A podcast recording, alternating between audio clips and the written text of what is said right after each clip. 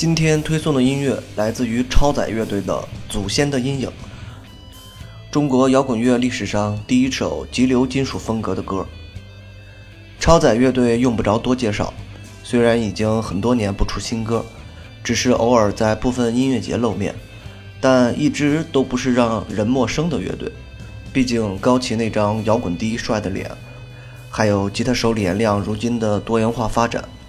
让这支乐队直到今天也还有一大批的粉丝群，而这首歌诞生于遥远的1993年，收录在著名的摇滚合集《摇滚北京一》里，一炮炸响。尽管当年中国摇滚的主要风格甚至唯一风格就是重金属，但多数乐队做的都是侧重于毒药、邦乔维那样的流行金属，唐朝是个异类，纯粹的重金属基础上。又带有中国传统文化的味道，但整体都会向市场更加靠拢。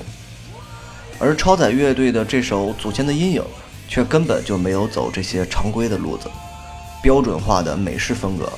如果不是因为中文和侧重于古中国的歌词，单听曲子会以为是一支欧美的乐队。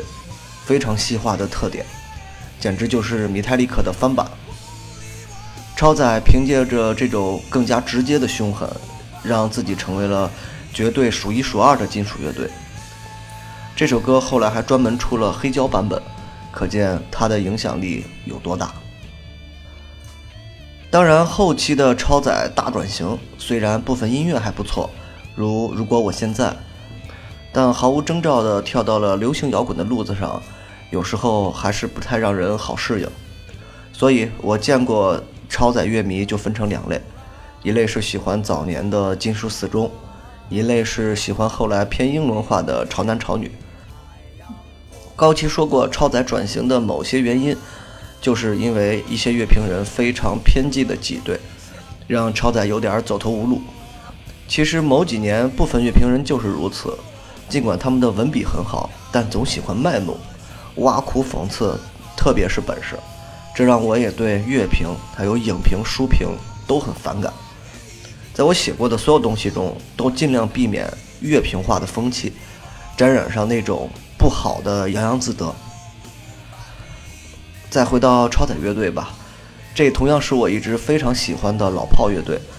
听听第一张专辑，直到今天我都觉得这是一张非常棒的金属专辑，《荒原困兽》《距离》。绝对比当时很多所谓的金属乐队高出了一大截，这也是我会经常翻出来的重听的老炮音乐。说到老炮，就聊聊老炮吧。我很少推送老炮们的音乐，不是因为不喜欢老炮，而是总有很多人在神话老炮，这让我感到有一丝反感，所以就不放，避免出现不必要的争执。我能理解前辈们对于老炮时代的怀念。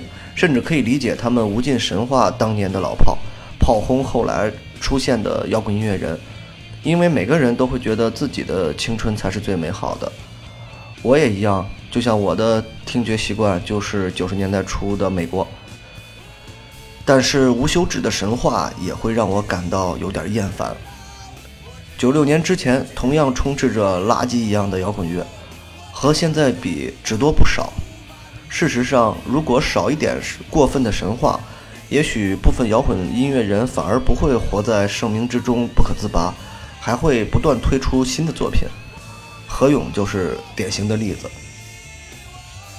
现在的超载已经不可能回到第一张专辑的时代，高旗貌似生活重点也不在生活上，但是每次我看到他的出现，我还是觉得他依然带着点金属青年的执拗。听听这首歌，想想超载当年的状态和现在的变化，这是一个多么无奈的成长，但也是所有人都无法摆脱的成长。好了，开始听歌。